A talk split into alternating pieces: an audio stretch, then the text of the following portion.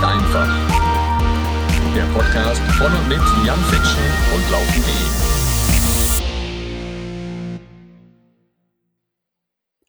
Hallo, liebe Freunde des Laufsports. Hier ist Laufen ist einfach der Podcast von und mit Jan Fitschen. Das wisst ihr jetzt schon nach dem Jingle, ne? Aber ich sag's trotzdem immer wieder gerne. Vielleicht, weil ich so verliebt bin in meine eigene Stimme. Ich weiß es nicht ganz genau, ne? Aber wenn es euch so sehr stören würde, dann würdet ihr wahrscheinlich nicht zuhören. Deswegen bleibe ich dabei, ne? Never change a running system.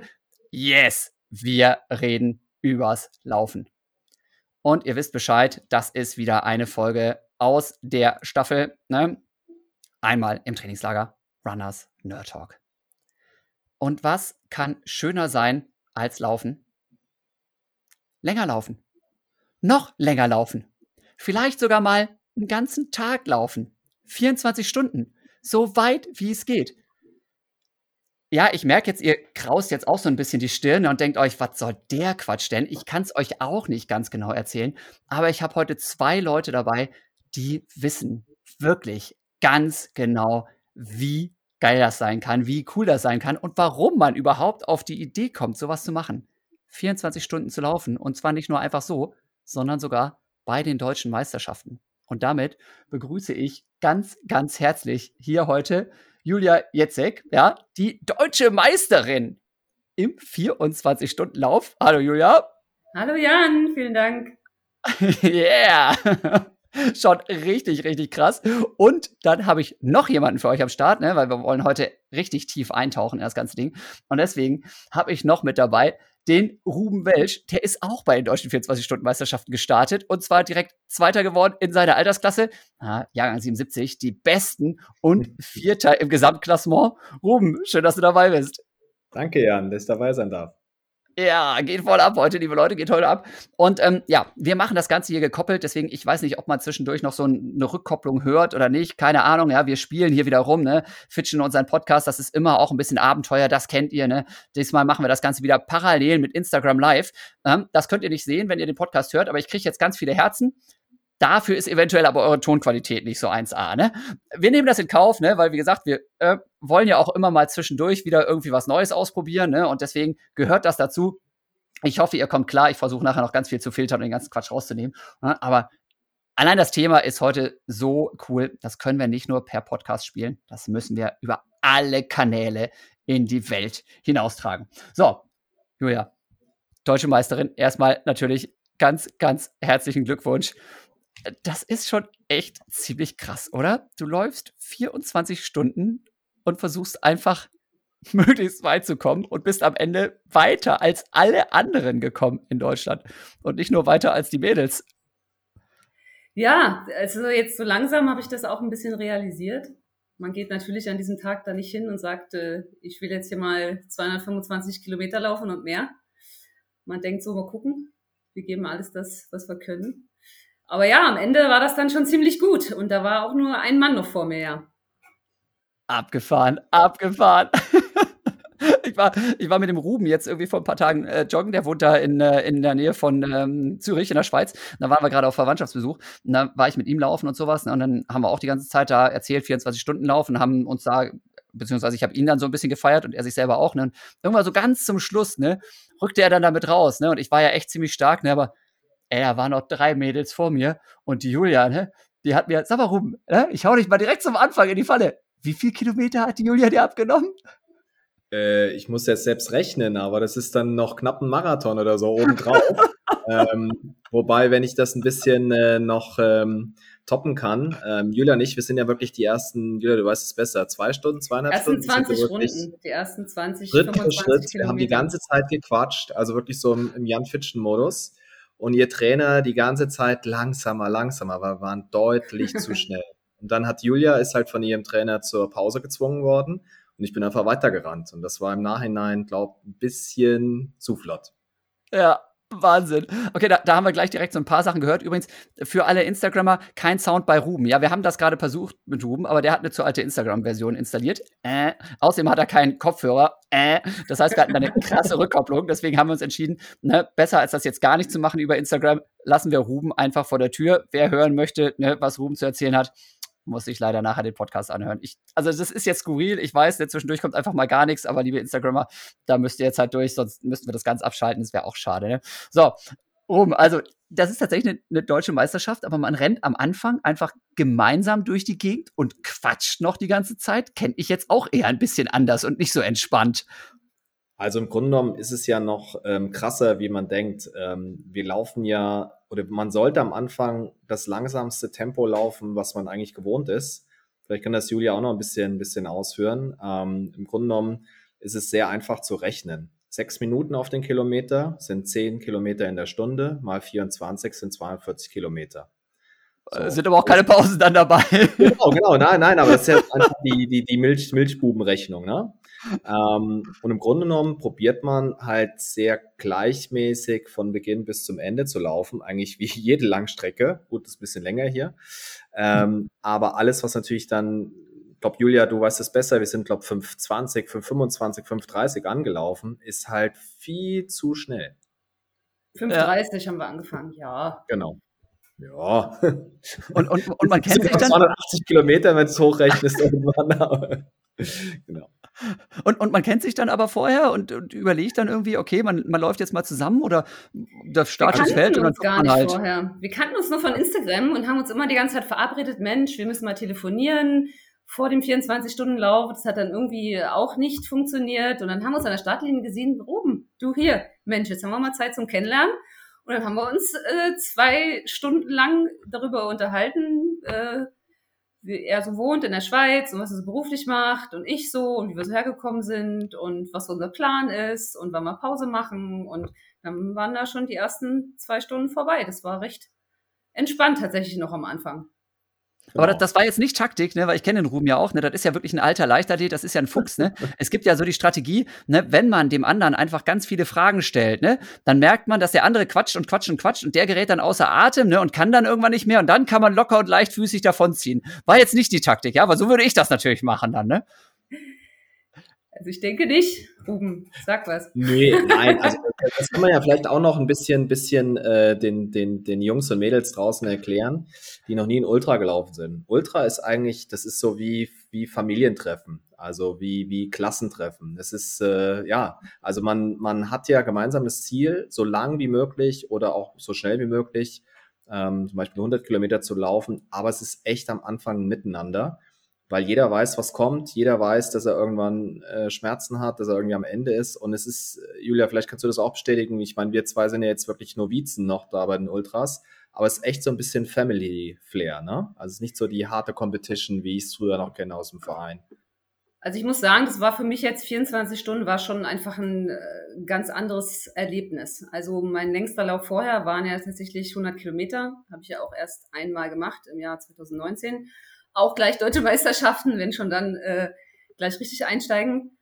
Und da war das schon anders. Da habe ich mich auch 100 Kilometer lang nicht unterhalten. Bei 50 Kilometer habe ich mich nicht unterhalten und bei sechs Stunden äh, deutsche Meisterschaften habe ich mich auch nicht unterhalten. Wenn man bei, sech, bei 24 Stunden ankommt, dann ist das schon mal einmal das Setting erstmal schon komplett anders. Da sind alle mit ihren Zelten, Stühle, äh, manche haben noch ihre Liegen, Decken, weil die dann zwischendurch dann nochmal äh, schlafen gehen wollen und Verpflegung und Musik und ähm, das ist schon, das ist schon vom Gefühl her erstmal was anderes. Aber es nimmt einem natürlich auch so ein bisschen die Aufregung am Anfang, wenn man dann erstmal, also es war das erste Mal in meinem Leben, dass ich mich am Anfang oder überhaupt in einem Rennen unterhalten habe. Ja, Wahnsinn. Mal, ja. Und also ich, ich springe jetzt so ein bisschen wild hin und her, ne? aber da sind jetzt einfach so viele Sachen mir jetzt schon wieder aufgefallen, die wir unbedingt noch ansprechen müssen. Deswegen haue ich das einfach mal raus. Also Ultra, ja, wir haben uns jetzt über das Ultralaufen unterhalten. Ultra ist ja im Prinzip alles über Marathondistanz. Ne? Also Marathon ist ja für die meisten unter uns, glaube ich, schon ähm, reichlich weit, ja, und kann man mal machen once in a lifetime, aber dann eben, ähm, ich weiß gar nicht, gibt es 45 Kilometer Läufe? Eher nicht, ne? So 50 ist dann so das gängigste, ne? 50 genau, offiziell ist, ja, offiziell ist, glaube ich, 50. Genau. Sechs Stunden 50, Meisterschaften, sowas. Genau, sowas, dann 100 Kilometer, 100 Meilen, ne? Und dann eben 24 Stunden und noch verrücktere Geschichten. Ähm, ja, äh, äh, warum? Warum? Um Gottes Willen. Liebe Julia, fang doch mal an. Warum?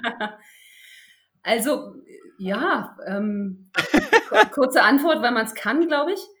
Ich habe ja. erst sehr spät äh, mit dem Laufen angefangen. Ich, das erste Mal meine Laufschuhe angezogen habe ich vor ziemlich genau zehn Jahren, als ich 28 Jahre alt war. Und habe so angefangen mit Joggen. Und ich fand Joggen vorher mal doof. Und äh, dann irgendwie hat das Spaß gemacht. Dann bin ich mal so 13 Kilometer gelaufen. Dann dachte ich danach, um Gottes Willen, jetzt tut mir alles weh nach 13. Ich glaube, das weiß jeder noch. Die ersten 13 Kilometer oder die ersten 10 Kilometer im Training danach ist immer ganz schlecht. So. Und dann habe ich den ersten Halbmarathon gemacht und dann dachte ich, gut, jetzt machst du mal einen Marathon. Und dann hatte ich eine Freundin und die meinte, hier in Berlin, ich komme ja aus Berlin, gibt's den Mauerweglauf. Das ist also einmal um Berlin rum, da wo die Berliner Mauer stand. Das sind insgesamt tatsächlich 100 Meilen, 160 Kilometer. Und sie meinte, wir müssen jetzt mal so eine Staffel machen. Also einer läuft 90 Kilometer und der zweite läuft 70 Kilometer. Ich bin dann 70 Kilometer gelaufen. Das war auch irgendwie so die, das war die schlimmste Erfahrung meines Lebens. Also ohne richtiges Training so einen Lauf zu machen, würde ich niemandem raten. Aber im Zuge dessen, in der Vorbereitung habe ich dann äh, bei einem Sechs-Stunden-Lauf, den ich als Vorbereitung gemacht habe, meinen mein, mein Trainer kennengelernt. Und dann bin ich da so reingeschlittert irgendwie in die Szene. Das war vor weil dein Trainer, weil der Trainer einfach so ein super dufter Typ ist und gesagt hat, hey, ich habe da eine ganz, ganz coole Sache für dich. 100 also Kilometer wir sind ja, wir sind ja tatsächlich spezialisiert auf Ultralauf, unser Verein. Ähm, und er meinte, er hat mein Talent erkannt. Also anscheinend habe ich ja auch welches, aber er hat nach dem Lauf äh, mich angesprochen, äh, beziehungsweise seine, seine Frau und äh, dann der Rest ist Geschichte. ja, also ganz Unrecht kann er nicht gehabt haben mit dem Talent, würde ich sagen. den ja. Ergebnissen jetzt. Wahnsinn. Okay, und äh, Ruben, bei dir war ja nun also komplett der andere Weg zum Ultralauf, ne? Denn du kommst ja wirklich aus der klassischen Leichtathletik, sage ich mal, das so was vielleicht vernünftige Kinder, ne, Jugendliche machen, ne, wenn sie irgendwie nicht auf die schiefe Bahn geraten sollen oder wollen, ne, dann, dann gehen die eben ins Stadion und rennen da über die Hindernisse oder vielleicht auch ohne Hindernisse da im Kreis rum. Ne? So, aber warum, um Gottes Willen, landet man dann beim Ultra von da aus? Weil man hat doch mal was Vernünftiges gelernt. Ja, äh, Jan, ähm, äh, guter Punkt. Ähm, wie, du weißt, wie, wie, du weißt, auch so ein bisschen aus meiner Biografie, mir hat, bei mir haben halt so die letzten fünf Prozent gefehlt, vor allem Endspurt, äh, Grundschnelligkeit, um irgendwie ganz vorne mitzumischen. Ich habe aber schon früher im Training immer gemerkt, wenn wir dann sonntags meistens so einen Long Run gemacht haben und die anderen irgendwie nach 10, 15 Kilometer schon keinen Bock hatten, wurde es bei mir erst lustig und ich bin warm geworden. Ähm, teilweise sind wir dann echt nach 20, 25 Kilometern fertig gewesen. Ich habe gedacht, naja, das geht eigentlich noch weiter.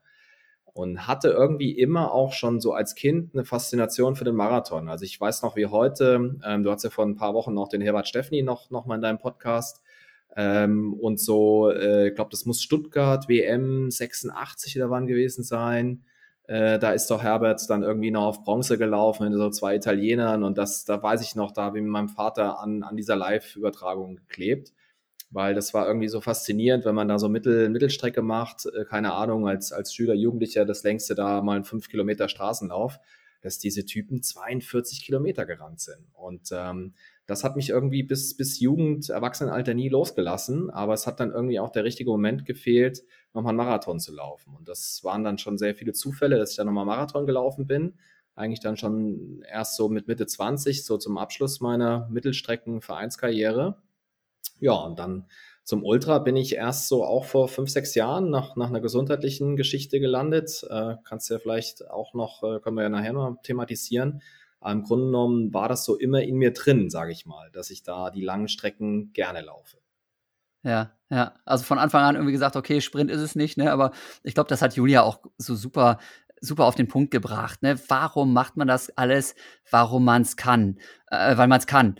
Ähm, ganz ehrlich, ich glaube, das war bei mir oder ist bei mir auch immer so der Fall. Ähm, Laufen hat natürlich viele Gründe, ne? Klar, das ist auch irgendwie eine gesundheitliche Geschichte und so und man trifft Leute, aber vor allem gerade Wettkampfsport mit den vielen Entbehrungen und dem, dem ganzen Investment, das man da reinballern muss. Ne? Ihr seid nun auch alle irgendwie nicht mehr 15 und, ne, und habt irgendwie, keine Ahnung, Job und Familie und sonst was da am Hals und irgendwie andere Verpflichtungen und trotzdem dieses ganze Training und sowas durchziehen. Das macht man vor allem für den Erfolg halt auch dann irgendwo, ne? Weil man merkt, ja, das ist wirklich was, wo ich wirklich dann aus dem Training rausgehe und merke schon, das war richtig gut und aus dem Wettkampf dann natürlich erst recht. Und ja, klar, wenn man dann bei den deutschen Meisterschaften da auf dem Treppchen steht, womöglich dann sogar noch ganz oben, wie Julia jetzt, das ist natürlich der Knaller, ne? Das ist, das ist einfach der Knaller, sowas lässt einen auch irgendwo nicht mehr los. Ähm, Ist so. Ne? Also man, man kann da erzählen über äh, die Selbstmotivation und ähm, ja, man macht das nur für sich und überhaupt, aber man macht das natürlich auch, um besser zu sein als andere. Ne? Man vergleicht sich ja, sonst müsste man keine Meisterschaften laufen. Ne? Also, oder? Also von meiner ja. Seite unbestritten, genau. Und äh, trotzdem ist man jetzt nicht so nerdig unterwegs und sagt, hey, ich habe jetzt hier einen acht Wochen Plan und äh, da noch mal alles rausquetschen, sondern bei mir passt es wirklich auch so ins Leben rein. Für mich ist eigentlich Training immer so ein bisschen auch Entspannung. Klar, wenn man dann sonntags mal einen zwei, drei Stunden Lauf äh, macht und erzählt das dann Bekannten mittags beim Mittagessen, die sagen, äh, geht's noch?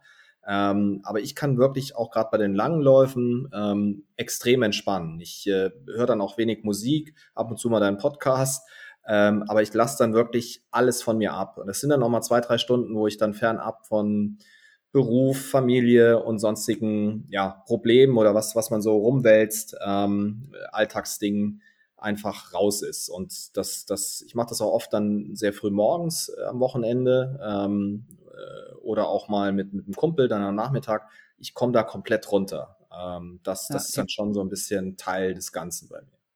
Die berühmte Me-Time, ja. Und je länger man läuft im Training, desto mehr Zeit für sich selber hat man dann, ne? Das ist so der schöne Nebeneffekt. Genau, und, und äh, vielleicht kann Julia, Julia das gleich auch noch ein bisschen ausführen. Ich habe dann einfach, wenn ich dann Wettkampf für einen Wettkampf mich anmelde, dann habe ich schon so nochmal acht Wochen, zehn Wochen, wo ich das ein bisschen konzentrierter mache. Auch nochmal so mir fast wie früher so einen Plan schreibe und den jetzt nicht jeden Tag einhalte, aber so dann ein Grobkonzept.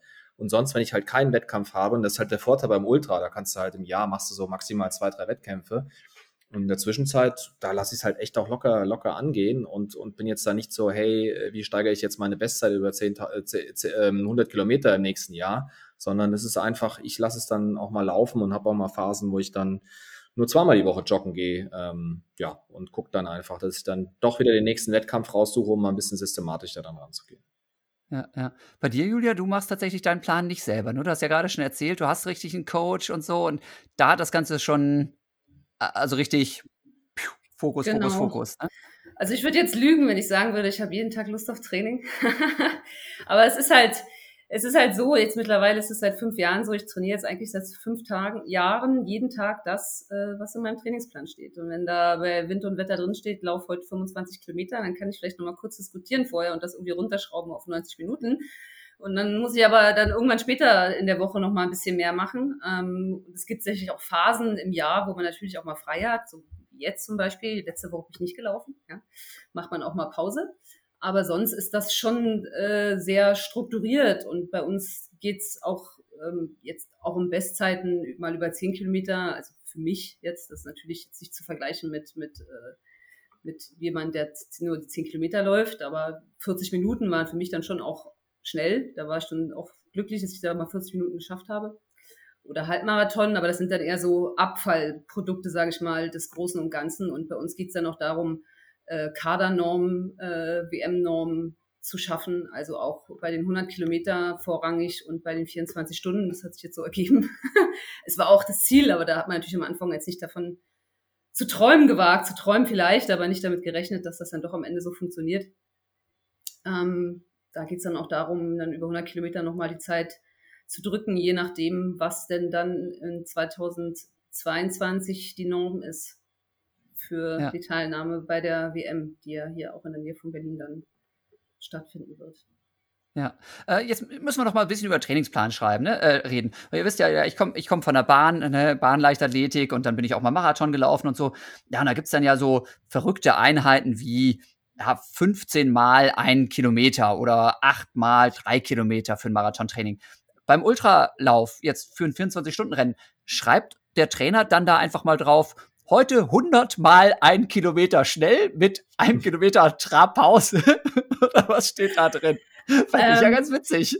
Also da muss man natürlich, also wie der Plan sich jetzt so direkt aufbaut, das kann natürlich der Trainer mal äh, besser beantworten. Es gibt immer Phasen im, im Jahr, wo man natürlich erstmal auf Tempo setzt, wo man auch Tempotrainings macht, wo man Intervalle macht, sicherlich nicht in dem Umfang, in, in dem das andere machen. Wir haben auch mal dreimal die Woche auch mal Tempo gemacht. Das ist so dann zu einer Phase, wo man ein Tempo ausbaut, was man am Ende dann durch viele Kilometer in den Folgewochen unterstützt, um dann auch natürlich, wenn man 100 Kilometer in, insgesamt vielleicht acht Stunden zehn laufen möchte als Frau, dann, dann muss man natürlich auch ein bisschen ein gewisses Tempo haben, um auf diese Grundschnelligkeit zu kommen. Also nur Ausdauertraining bringt es dann nicht, aber wir haben viel Fahrtspiele tatsächlich. Also wir haben ah. so 50 äh, Minuten, 70 Minuten, 90 Minuten langsamer Dauerlauf. Das ist bei uns alles äh, pulsbasiert. Langsamer Dauerlauf, kurze Erklärung, ist so 70 bis 75 Prozent vom Maximalpuls. Ist jetzt bei mir so äh, um die 140. Und dann so dreimal drei Minuten Tempodauerlauf dazwischen oder dreimal fünf Minuten, manchmal auch dreimal zehn Minuten Marathon-Renntempo. Das ist dann ein anderer Pulsbereich. Ähm, und so hat man immer Fahrtspiele tatsächlich äh, mehr, als dass man jetzt die harten Intervalle auf der Bahn macht. Haben wir auch. Habe ich jetzt aber. Ja, habe ich jetzt aber noch nicht kapiert. Das heißt, du machst ähm, drei Dauerläufe am Stück und zwischendurch ein paar äh, drei Minuten Intervalle oder drei Kilometer Intervalle oder wie? Nee, wie? Was? Genau, äh, zum Beispiel äh, in der Mitte der Woche haben wir dann 70 Minuten LDL mit dreimal drei Minuten Tempodauerlauf. Das heißt, innerhalb dieser 70 Minuten äh, gucke ich auf die Uhr und sag so, oh, jetzt drei Minuten schnell, danach wieder drei oder fünf Minuten langsam, dann nochmal drei Minuten schnell und das wiederhole ich dann so oft, wie es im Plan steht sozusagen. Aber, aber, das ganze Training, das ganze Training, das ganze Training trotzdem nur Minuten. 70 Ach, das ist ja Kindergeburtstag. Was ist denn hier los? Das sind fast normale ja, Menschen, die vor mir sitzen. Das auch 30 Kilometer. Es kommt natürlich dann um den Umfang. Ne? Am Ende steht dann der Umfang in der Woche da. Der ist dann auch schon mal wahrscheinlich ein bisschen höher als bei. erzähl, erzähl, hier, komm. Wie viel also jetzt in der, Maximal? Jetzt in der direkten Vorbereitung und man muss dazu sagen, mein Trainer meinte mal zwischendurch, ja, Julia, gewöhn dich da nicht dran. Wir machen auch später mal noch andere Umfänge, auch wenn es jetzt nicht zu einem Wettkampf geht. Das wird alles noch mehr. Äh, ja, ja, also 160 Kilometer, 170, 600 im Monat war jetzt in der direkten Vorbereitung, 600 Kilometer im Monat. Okay, ja, es ist sau viel mit Arbeiten und sonst was, aber verglichen mit der Wettkampfdistanz eigentlich nicht. Normaler Marathonläufer im Spitzenbereich läuft auch 200 Kilometer plus. Und da ist die Wettkampfdistanz äh, nur ein Viertel von dem, was ihr da rennt oder ein Fünftel sogar. Also, also ich bin im Training nie länger als 70, also jetzt in der direkten Vorbereitung für die 24, bin im Training nie länger als 70 Kilometer gelaufen. Wir haben da mal mehrere Einheiten am Tag gemacht, dann waren es insgesamt mal 85, 90 Kilometer am Tag in 24 Stunden, aber am Stück nie, also nur zweimal 70. Der Rest war Krass. Neuland. Okay.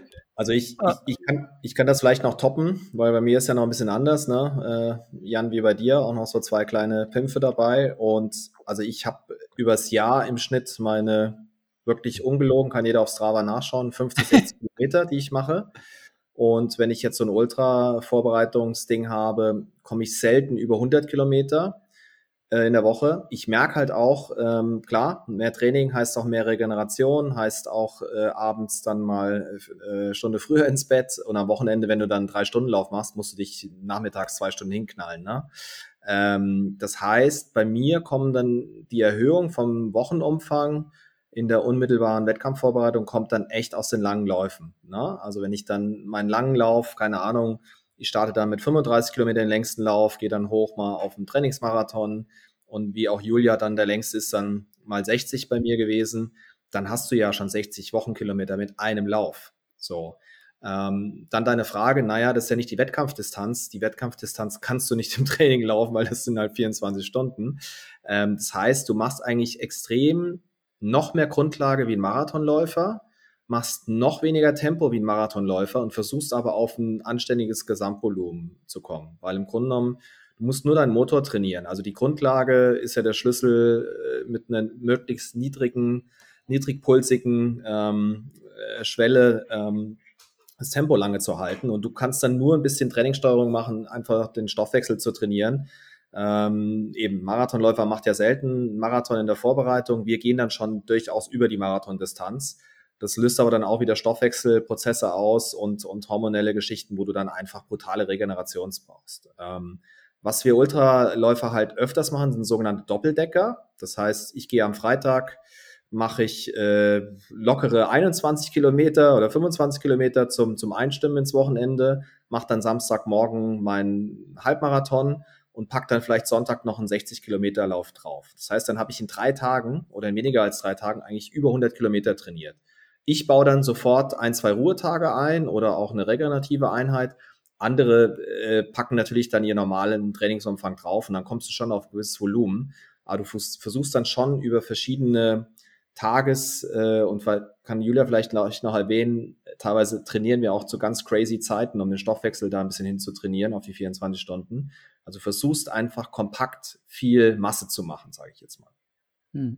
Also so, so für alle, die jetzt sich da jetzt noch nicht so ganz so tief äh, in der Materie sehen, nochmal so ein kleiner Vergleich. Ähm, die typischen Bahnlangstreckenläufer zum Beispiel, ne, nehmen wir jetzt mal einen Mittelstreckenläufer, der jetzt 1500 Meter läuft, habe ich früher auch gemacht. Ähm, da ist es so tatsächlich, selbst wenn du als Wettkampfdistanz nur 1500 Meter läufst, hast du durchaus trotzdem am Sonntag mal einen Longrun drin, der 12 bis 15 Kilometer hat. Vielleicht sogar mal eine 20. Ne, wenn du 5 Kilometer läufst, dann wären das auch schon mal 25 Kilometer. Ne, wenn du 10 Kilometer im Wettkampf läufst, dann machst du auch schon mal einen 25er am Wochenende. Sobald es Richtung Marathon geht, ist es tatsächlich so, dass die Trainingsdistanzen kürzer sind als die Wettkampfdistanzen. Sprich, also die meisten Marathonläufer werden eben nicht im Training auch mal eine 50 machen oder auch nur eine 45, sondern eher so bei 35, vielleicht mal 38 Kilometer dann sagen, so, das war's. Und das wird dann auch meistens den ganzen Tag ruhiger gelaufen als Wettkampfgeschwindigkeit.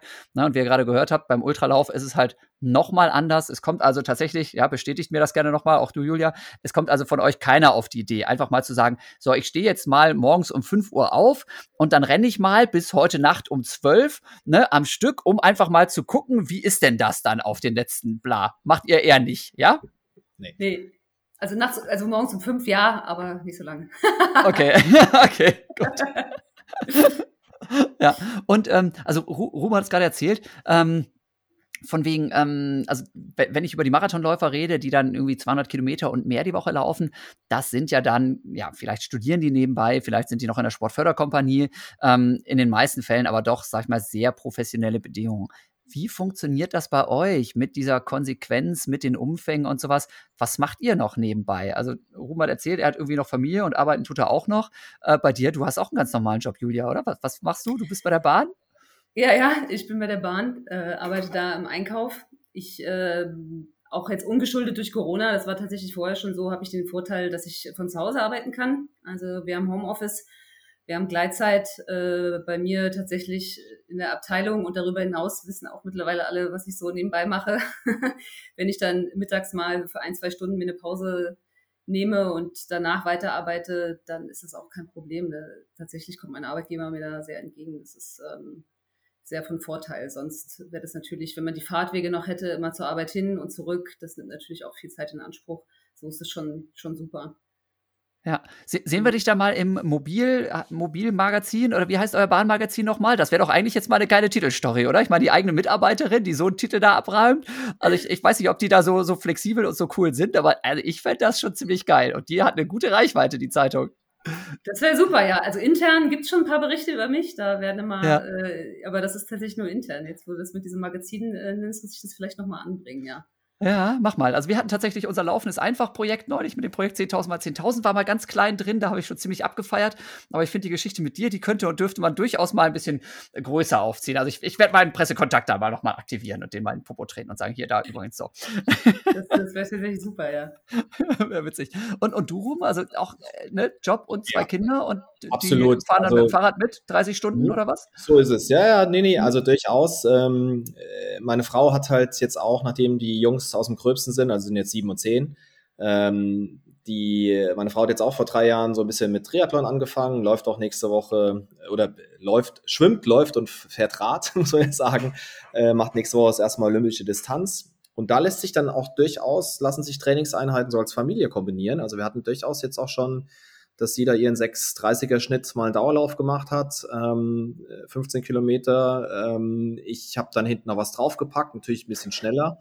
Und wenn ich dann ganz lustig war, habe ich auch noch einen Sohn noch mal 20 Kilometer hinten Fahrrad mitgenommen. Ähm, also das geht alles. Ich glaube, in der heutigen Zeit, ähm, wir verballern so viel sinnlose Zeit mit ähm, dann doch wie hier auch mit mit ähm, Internet, mit äh, Fernsehschauen, Netflix. Ja, das, also Le Leute, bei Instagram habt ihr es nicht gehört, ne? Und äh, im Podcast hört ihr es jetzt aber. Das ist überhaupt nicht sinnlos. Was wir hier äh, machen, ne? Das ist das ist ein Bildungspodcast. Das ist, ja, das ganz, ist kein Zeitverplempern. Ne? Genau, das ist also wirklich, das ist Unterhaltung, das ist vor allem aber auch Bildung. Beim bringt Sport euch hören. weiter. Ne? Auf jeden Fall genau. im Leben bringt euch das weiter. Da ist immer was dabei. Ne? Also nicht, dass ihr da irgendwie falsch versteht von uns. Ne? Nein, ne? also, nein, nein, nein, absolut. Ja. Ne? Und ähm, also wenn, wenn man da jetzt auch ernst bleibt, ich glaube, die größte Pandemie, ähm, so schlimm Covid ist und so viele Leute auch gestorben sind, für mich eigentlich die schlimmste Pandemie in den letzten Jahren oder jetzt ja auch in den letzten ein, zwei Jahrzehnten ist ja auch bestätigt, ist eigentlich Bewegungsmangel. Ne? Also wir bewegen uns einfach zu wenig. Und wenn man da noch mal ein bisschen tiefer schaut, äh, warum rennen wir zwar jetzt auch so irgendwie bekloppt durch die Gegend und was gibt uns das? Ich glaube, das ganz tief in uns drin ist, von jedem von uns. Äh, wir sind einfach da am Neandertal auch irgendwelchen Mammuts und sonst wo hinterher gerannt. Wir sind einfach. Im Neandertal. Sehr gut, Ruben. Stichwort. Ja, ja, genau. Ich wohne hier ja direkt neben dem genau. Neandertal hier, ne? Ja, also ich genau. jeden Tag an der Fundstelle vorbei, quasi. So, und, und das, das ist wirklich unsere DNA. Also wir sind nicht dafür gemacht, am Computer in der Sitzposition, äh, da verkümmert alles. Das tut auch unserem Kopf eigentlich nicht gut. Also wir sind eigentlich, wir müssen raus in die Natur, müssen uns bewegen. Ähm, und das, das spiegelt sich ja auch wieder mit äh, ne, nicht nur deinem Programm Thema äh, 10.000. Wir müssen einfach mehr Bewegung in die, in die Gesellschaft reinbekommen und auch vor allem bei Kindern. Und ich glaube, äh, gerade auch mit eigenen Kindern ist man jetzt da ein Mordsvorbild. Ähm, ja, also da könnte ich ganze Abende drüber reden. Ähm, ich glaube einfach, dass, dass wir da im Ultrabereich die Extrembeispiele sind. Ähm, aber ja, äh, früher haben wir das alle gemacht. Also ich habe das mal mit meiner Großmutter noch, noch diskutiert, äh, als sie noch gelebt hat. Die ist halt so Jahrgang 24. Die haben halt früher alles zu Fuß gemacht. Da habe ich mal in irgendeiner Statistik auch von einem Historiker gelesen, dass einfach in den 20er bis 40er Jahren, äh, auch äh, in, in der ländlichen Gegend, jeder im Schnitt bis zu 20 Kilometer zu Fuß auf die Arbeit, aufs Feld, ähm, drumherum gegangen ist, weil es, es gab halt keine Tram, es gab keinen Bus, es gab kein Auto.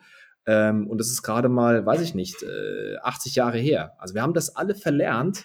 Ähm, und so, ich bin auch ein riesen Technik-Fan, ich bin ein riesen ähm, Innovationsfan, bin, ich liebe auch mein Auto, äh, liebe andere Fortbewegungsmittel, aber wenn mir einer das Laufen verbieten würde, das, das, das wäre wie die Luft zum Atmen. Ja, ja, ja. Also wir kriegen ja bei Instagram immer wieder zwischendurch, ne, liebe Leute, falls ihr den Podcast hört, wir machen parallel Instagram Live, ja, ich betone es nochmal kurz.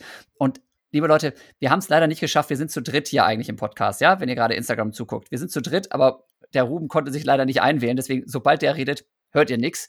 Wir hatten also nur die Möglichkeit, entweder Instagram Live auszuschalten oder zu sagen, zwischendurch ist Sendepause, wenn Ruben erzählt. Deswegen hört euch gerne den Podcast an und ansonsten lauscht ihr einfach ja zwischendurch. Das ist umso schöner dann auf die Stimme von Julia und von mir. Okay, liebe Instagrammer, haben wir es geklärt? Sehr schön. Dann gehen wir hier wieder weiter in unseren Podcast.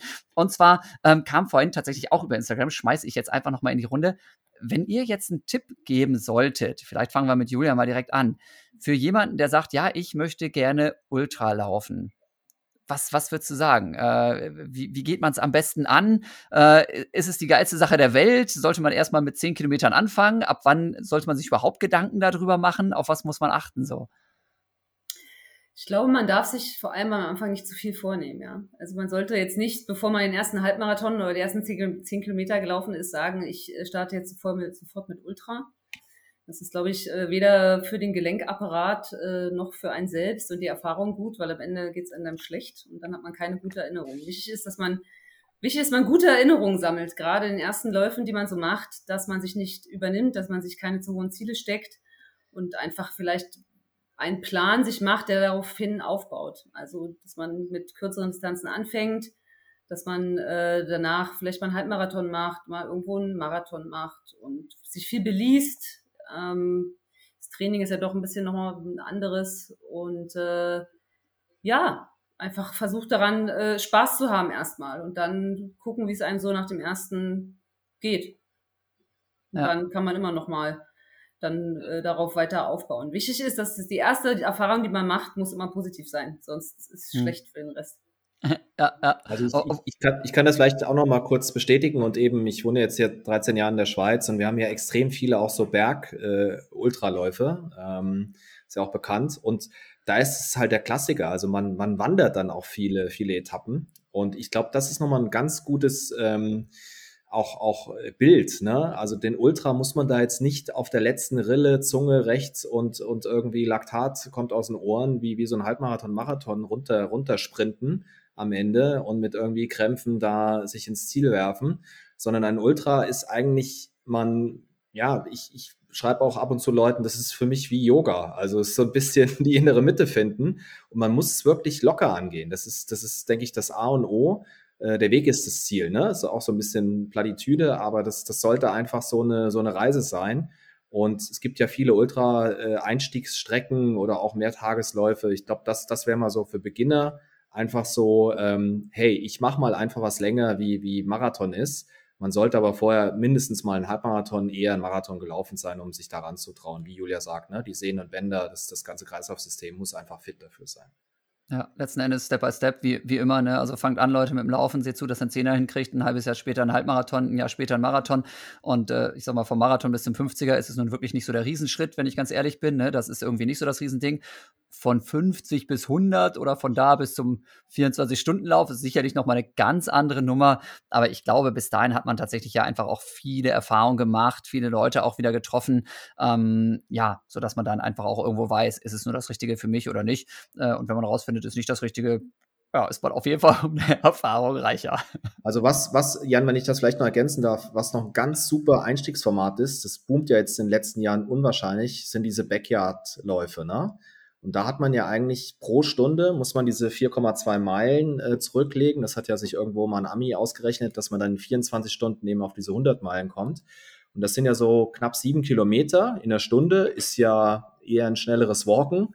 Und da äh, habe ich also auch hier beim, beim ersten Zürich Viticon äh, Backyard letztes Jahr ganz viele also denkst gar nicht, dass Leute äh, mit so einer Statur laufen, ne? Und dann kommst du mit denen auch ins Gespräch. Und das sind ganz viele Einsteiger, die dann sagen, naja, ich probiere mal fünf Runden, ne? sind dann 30 oder knapp über 30. Und auf einmal äh, kommen die bei 50 Kilometer an. Du hast aber dann durchaus zwischendurch auch Pausen, wo du dich mal setzt, wo du dich mal ausruhst, aber du musst halt dann jede Stunde immer in der Startlinie sein. Und diese Backyard-Formate, die boomen ja ohne Ende. Also das könnte dann auch für jemand, der hier mal mithört und sagt, ich habe da mal Bock drauf, ein Einstieg sein, weil du natürlich dann auch jederzeit nach äh, immer nach den nächsten sieben Kilometern sagst du, das war's jetzt, das genügt mir. Ja, ja, ja. also tatsächlich ein Ding, um mal reinzuschnuppern und zu gucken, ja, geht irgendwo, ne? Ja. Ähm, wir haben es vorhin auch schon mal angesprochen gehabt, aber dann nicht weiter verfolgt, weil wieder zu viele andere Sachen dazwischen geprescht sind.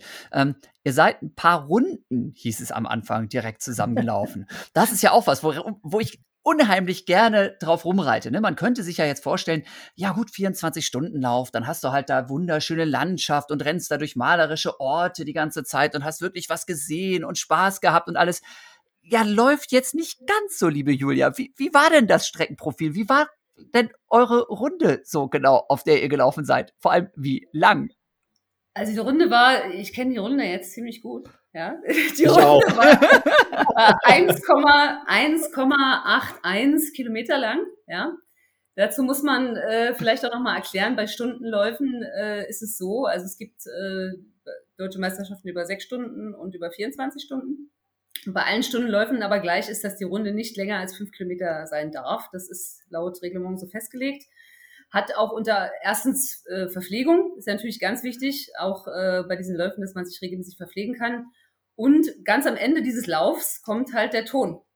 Und da muss man stehen bleiben. Und den muss man natürlich überall auf der Strecke noch hören. Wenn ich jetzt eine 20 Kilometer Runde habe, dann äh, höre ich den Ton nicht mehr. und dann kann vor allem keiner kontrollieren, ob ich auch wirklich stehen geblieben bin. Es muss natürlich ja. alles auch noch äh, realisierbar sein beim Veranstalter. Und deswegen sind wir da, die tatsächlich die 1,181 Kilometer kannten wir am Ende ziemlich gut. Da weiß ich, da träume ich heute noch von. Also, also für, für, für, einen, für, für einen Nicht-Ultraläufer nochmal ganz kurz, die rennen also wirklich auf so einer Mini-Runde immer rum, rum, rum, rum, rum und dann kommt halt irgendwann total präzise, 24 Stunden jetzt, zack, der Gong und dann muss jeder sofort stehen bleiben. Und dann wird, damit nachher ja auch nicht nur geguckt wird, okay, der hat irgendwie 50 Runden und der hat 150 Runden, ne, sondern wird ja auch geguckt, wie viel von dieser letzten Runde haben sie denn auch noch geschafft? Ne? Das heißt, es kann ja nachher sein, dass man eben tatsächlich nur, keine Ahnung, 100 Meter mehr geschafft hat als der nächste. Das heißt, zum Schluss kommt einer dann noch mit so einem Rädchen oder wie machen die das? Wirklich mit so einem ja, Messrad? Ja, ja, wie, Messrad, ja, ja. Genau, und fahren dann nochmal hinter euch her, so von der Startlinie der Runde, so, aha, jetzt hat er also nochmal 327,325 Meter geschafft. Und das wird dann auch noch eingetragen in eure Liste nachher, ja? Also entweder Nummer liegen lassen oder man selbst äh, stellt sich, ersetzt sich. Ich habe nur meine Nummer ja. und mich dann hingelegt, weil dann ging Okay. also ja, Jan, ich habe es dir, glaube letzte Woche auch, als wir hier zusammengelaufen sind in, am Greifensee erzählt. Ähm, ich habe also echt die letzte Stunde nochmal richtig Gas gegeben, ne? Kennen wir ja so von früher. Ja, letzte, ja letzte, letzte, letzte, letzte, Runde geht, letzte War Kilometer. Ein spät, der Endspurt. Und beim 24-Stunden-Lauf geht halt die letzte Stunde noch. Ne? Gut, ich habe mich nachts auch ein bisschen ausgeruht im Gegensatz zu Julia. Also ich habe da echt nochmal Dampf gemacht. Und ich habe dann echt, also viele haben, waren dann auch so Platz, die haben dann einfach die letzte halbe Stunde sich schon hingesetzt und ausgeruht. Und ich habe das nachher nochmal nach, nach äh, vollzogen. Ähm, ich habe also wirklich, äh, ich bin dann Vierter geworden bei den deutschen Meisterschaften äh, insgesamt und habe den fünften um, glaube 182 Meter überholt. Und das muss in der letzten Runde passiert sein. In und your also, face. Bam. Genau, ja, aber, äh, ich, ich kenne ihn auch. Also der, das war jetzt wie noch keine persönliche okay. Bestleistung. Bei mir war es ja so. Aber ich habe dann auch mal spaßhalber, Julia, du wahrscheinlich auch, gibt dann sogar eine Weltjahresbestenliste und eine deutsche ewige Bestenliste. Also wenn du da schaust, da kommt es teilweise echt um fünf Meter an in der 24, äh, nach 24 Stunden, dass du da halt mal drei, vier Plätze in der ewigen oder in der Weltbestenliste vorne hängst. Ähm, ich glaube auch Julia hier bei den deutschen Meisterschaften war es so, dass bei den Männern hat das nachher entschieden, dass bei drei Männern wurde dann die letzte Runde ausgemessen und ich glaube, Würzburg hat dann die anderen da um 712 Meter oder so noch überholt mit drei Männern A24 Stunden. Also man sieht, das ist halt, ja, es, ist, es kommt dann echt auf die, den, ja. auf den letzten Einsatz noch an. Ja. Also Teamwertung gibt es auch, ne, bei dieser Meisterschaft, Leute. Ja. Ne? Da, also auch, auch da, es gibt nicht nur Einzelleute, die irgendwo so verrückt sind, sondern es gibt, es gibt dann Vereine, ja, es gibt wirklich Vereine, wo dann mehr als einer sowas macht. Sondern da gibt es dann drei Frauen vielleicht sogar oder drei Männer oder sogar, die dann sowas machen und die stellen sich dann alle gemeinsam dahin und rennen dann im Kreis rum. Äh, ich weiß gar nicht, ob ich es vorhin gesagt habe. Ruben 193 Kilometer, glaube ich, und Julia genau. 225 oder was? 225,6, ja. Ich konnte ja schon ein bisschen früher aufhören. Ich konnte, ich konnte schon ein bisschen, ich konnte schon 13 äh, Minuten früher aufhören. Wie, was, was, was, was, was? Im Ernst? Ja, also meine letzte Stunde war tatsächlich ein bisschen an, also meine letzten zwei Stunden waren auch ein bisschen anders. Also Ruben hatte ja, ja dann nochmal ein bisschen Kraft und nochmal ein bisschen Aufwind. Bei mir waren die ja letzten zwei, drei Stunden habe ich mir immer ausgerechnet, wie, wie, wie groß ist mein Vorsprung. Der war dann vier Runden. Das habe ich dann irgendwie noch so rechnen können, fünf Kilometer ungefähr. Dann habe ich das hochgerechnet. Das sind ungefähr 35 Minuten Vorsprung. Ich kann 35 Minuten vorher aufhören und bin dann irgendwie trotzdem deutsche Meisterin. Und dann, dann kam der Trainer und sagte, Julia, heute ist dein Tag. Heute machst du die äh, WM-Norm, die A-Kader-Norm, die liegt bei 225 Kilometer. Ah, so, oh Gott, jetzt muss ich noch bis 225. Ich will. Und er so, doch, doch, doch. Und ja, dann habe ich äh, dann mit der letzten Runde diese 225,6, da war dann die 192. Runde vorbei. Und da ich gesagt, jetzt ist der Sieg sicher, jetzt ist die A-Kader-Norm sicher, jetzt ist hier WM-Norm sicher, ich setze mich jetzt hier hin, jetzt ist sie vorbei. Und dann war 13 Minuten vorher, konnte ich mich dann hinsetzen, ja. Feine Sache. Und da auch noch ja. vielleicht lustige Anekdote. Also am Anfang haben wir ja quatschend da fast Händchen haltend, äh, oh Gott, äh, sind ja, wir da durch, durch, durchge, durchgejoggt. Ähm, ich glaube, Julia, ich habe dir auch in der zweiten Stunde erzählt, du lass uns doch irgendwie so eine App gründen für nicht hier Single sucht Akademiker, sondern Single sucht ähm, äh, Ultraläufer und dann kannst du da 24 Stunden Speeddating machen, kannst dann noch Hochzeit irgendwie im Ziel machen. Ähm, und auf der letzten, äh, letzten Stunde, ich war echt so gut drauf und jeder kennt das, ne, der hinten nochmal so, so Luft hat. Und ich glaube, Julia, ich, ich glaube, ich habe dir vier, fünf Mal überrundet und jedes Mal, hey Julia, komm, Gas geben, komm mal mit. Und du hast du einfach wahrscheinlich nur gedacht, ey, lasst mich alle in Ruhe. Ich will hier nur noch diese Scheiß 25, äh, SCH, Entschuldigung, Kinder. Mhm, ich weiß es noch ganz äh, genau. In der vorletzten Runde. Ich bin in der vorletzten Runde und denke so, ja, nur noch diese eine Runde. Dann habe ich es geschafft. Dann bin ich deutsche Meisterin. Und dann kommt Ruben noch mal an mir vorbeigeschossen. Julia, zwei Runden gehen noch.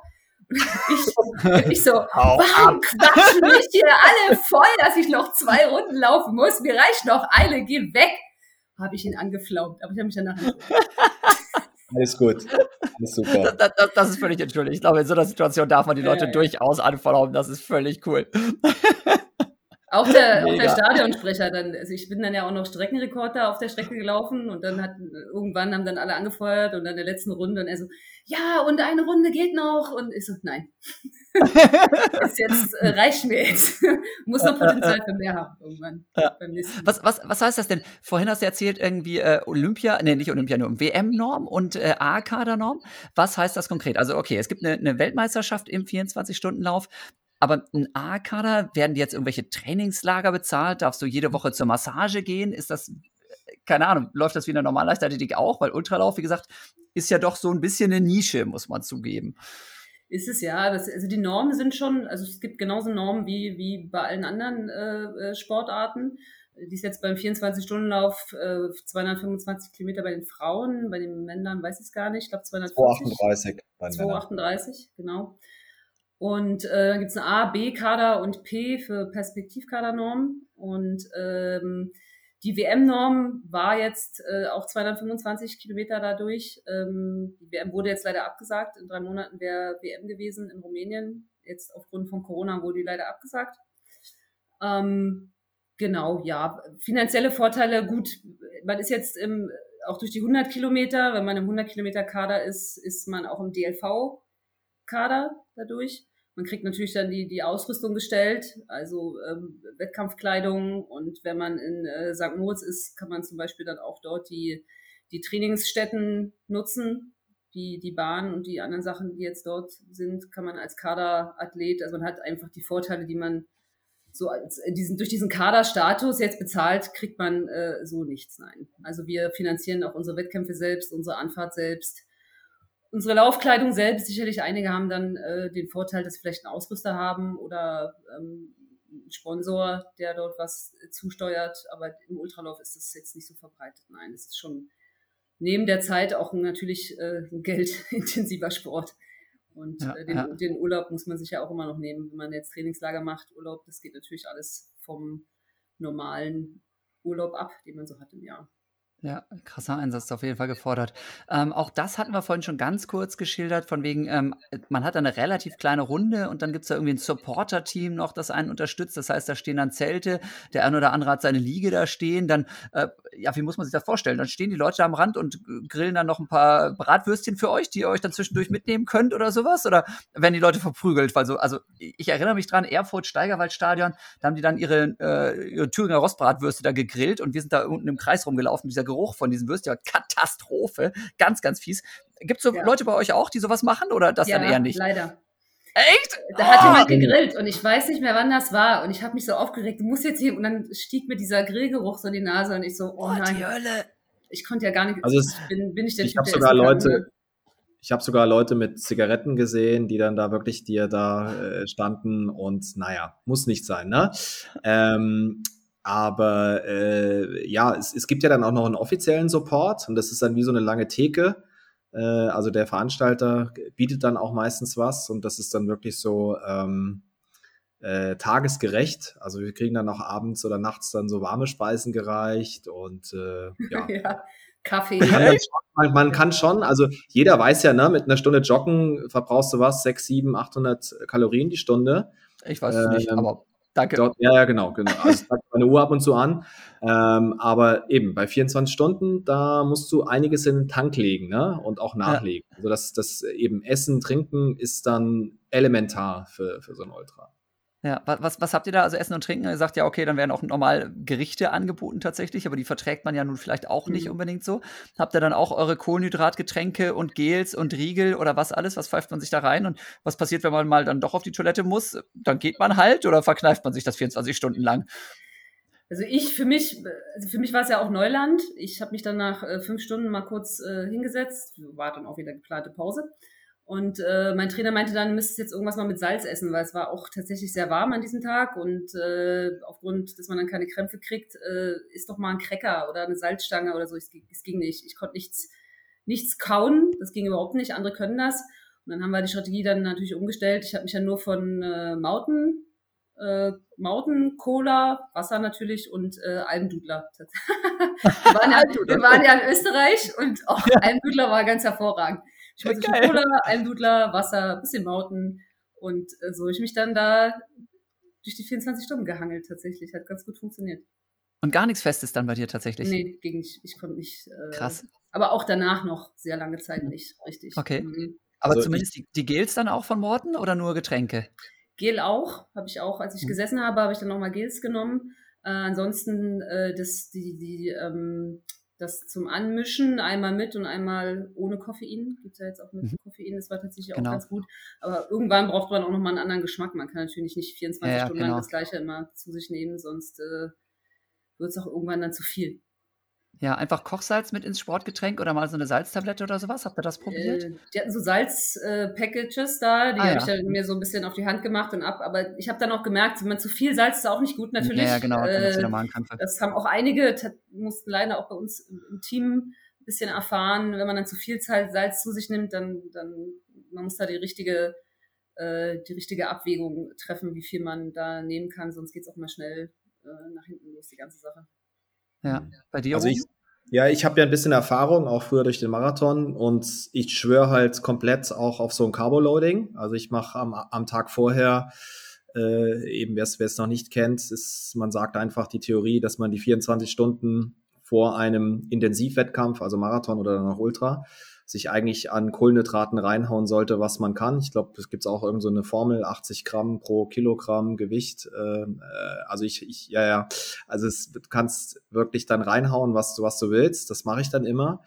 Und ich schaue aber auch schon die Tage vorher, dass ich gut hydriert bin, also genug Wasser getrunken habe, dass ich genug ähm, Elektrolyte, nochmal ein paar Tabletten äh, genommen habe, einfach um mich auch an so einen Kram dann für den Wettkampf dran zu gewöhnen, dass der Körper da nicht denkt, das ist was Fremdes. Äh, während dem Lauf fange ich dann meistens an mit ähm, Kohlenhydraten ähm, im, im Wasser, dass ich halt das Wasser habe und die Kohlenhydrate. Da äh, bin ich auch mit mehreren Versuchen jetzt bei Sponsors gelandet. Das ist ja ein Schweizer Anbieter und habe da sogar ohne Geschmack Kohlenhydrate gefunden, weil irgendwann wird einem der Mund halt so pappig und so äh, fest, äh, dass man da überhaupt nichts mehr Süßes äh, zuführen kann. Ich habe dann auch von Morten äh, äh, die Gels genommen, die habe ich sehr gut vertragen. Und wie Julia sagt, nachdem der, äh, der die ersten acht Stunden in deiner prallen Sonne waren, habe ich also in der Tat dann abends und, und nachts angefangen, an der offiziellen Verpflegungsstand mir zwei äh, Gläser Cola äh, zu gönnen und dann Salzstangen zu futtern. Also ich bin dann wirklich so 50 bis 100 Meter mit hier ähm, so, so eine Handvoll äh, Salzstangen äh, dann weiter gegangen und habe auch gemerkt, dass der Körper das braucht. Ähm, zudem habe ich dann vorher noch so ein paar auch ehemalige Spitzen äh, und auch, auch Bundestrainer gefragt und die haben mir dann den Tipp gegeben, wenn es dort am Verpflegungsstand Pellkartoffeln gibt, nimm die Pellkartoffel, ne, mach Salz drüber und nimm ein bisschen Butter. Das wäre also der absolute Geheimtipp. Und das habe ich dann auch, glaube nachts zwischen zwei und vier Uhr wird das angeboten. Ich habe dann da genüsslich äh, jeweils drei Pellkartoffeln mit Butter und Salz genommen und ich hatte also null Probleme mit irgendwie ähm, so ein typisches Zeichen am Ende vom Ultra bist du ja komplett verkürzt. Die Muskulatur ist wirklich am Anschlag, dass du dann so krampfanfällig bist. Also dass wirklich bei jedem Schritt du denkst, jetzt krampft das hier gleich im Oberschenkel und in der Wade. Bei mir null. Ne? Ähm, also auch die nächsten, die Tage danach ich relativ gut erholt und ich, ich glaube, dass ich da so einen ganz äh, intuitiven, gesunden Mix dann hatte aus ja äh, den, den klassischen Gels, klassische ähm, Elektrolytgetränke, aber dann auch feste Nahrung, die ich relativ gut auch vom Magen dann, dann vertragen habe. Ja, ja, ja, scheint sehr viel intuitiv zu sein, ne? weil also ganz kon kontrolliert ist das ja nicht, wenn man sagt, man packt sich irgendwie eine Handvoll Salzstangen und zieht sich da rein. Das hat jetzt nicht irgendwie was mit einem äh, nee. äh, ganz konkreten Planung zu tun und so und so viel Kohlenhydrate pro Stunde und so und so viel Salz und dann noch irgendwie drei Viertel Magnesiumtablette oder sowas. Nee. Ist dann schon mehr Bauchgefühl im Wasser des glaub, Wortes. Da kommen wir vielleicht auch noch dazu. Also am Ende ist es ja eine ganz krasse mentale Geschichte, die wir hm. abliefern. Mhm. Und je mehr du Ressourcen hast, hey, muss ich jetzt äh, das schwarze Gel nehmen oder das, das weiße? Also man, jeder hat ja auch so einen Verpflegungsstand und man greift sich einfach gerade, was man hat. Also es ist dann schon wichtig, auch einen Support zu haben, der ein bisschen was anbietet. Aber am Ende, auch wieder Neandertal, muss man, glaube ich, so ein bisschen die niederen Instinkte dann walten lassen.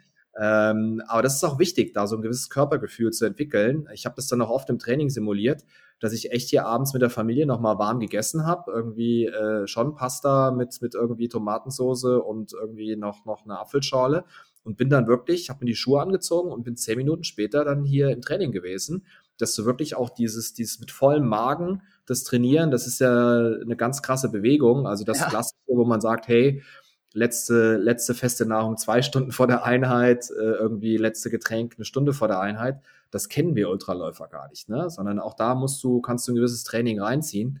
Ähm, das habe ich auch lernen müssen. Also es ist mir früher, ich, ich konnte das nicht. Ne? Ich habe mich dann eher übergeben äh, bei irgendeinem so Mittelstreckentraining, wenn du da irgendwie zwei Stunden vorher das Falsche gegessen hast. Ja, ja, ja.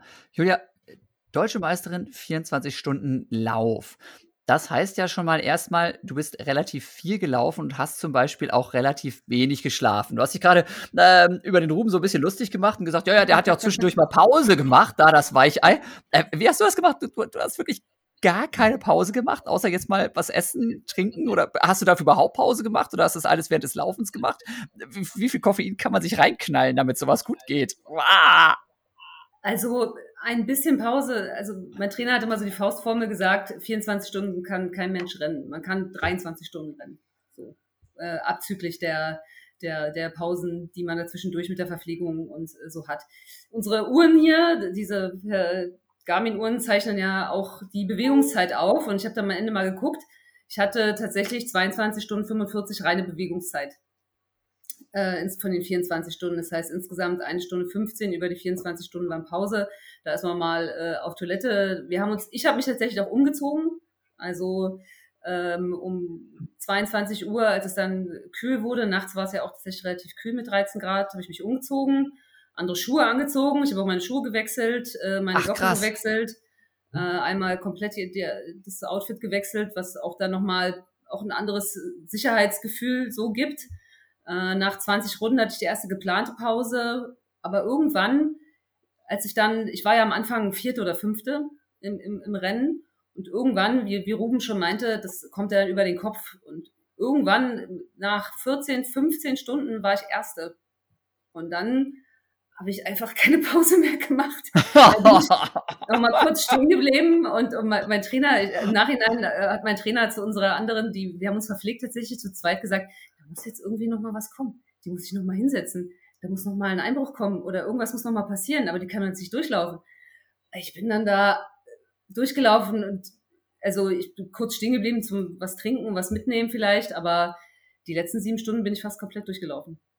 Kannst du noch mal sagen, was, was, für ein Kilometerschnitt bist du dann gelaufen in der Zeit?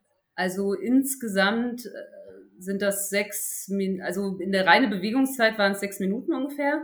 Wenn man das natürlich dann auf 24 Stunden hochrechnet, ist es ein bisschen langsamer. Ja, ja, gut, aber, aber die Bewegungszeit. Ähm, ja. Genau, das waren sechs, äh, sechs Minuten 0, 02. Sechs Minuten Irre. ungefähr. Ja, und, und dann, dann tatsächlich irgendwie ganz viel äh, Kaffee, Koffeintabletten, also hast erzählt, Morten mit, mit Koffein hast du genommen, ne? hier mein, mein großer Partner auch.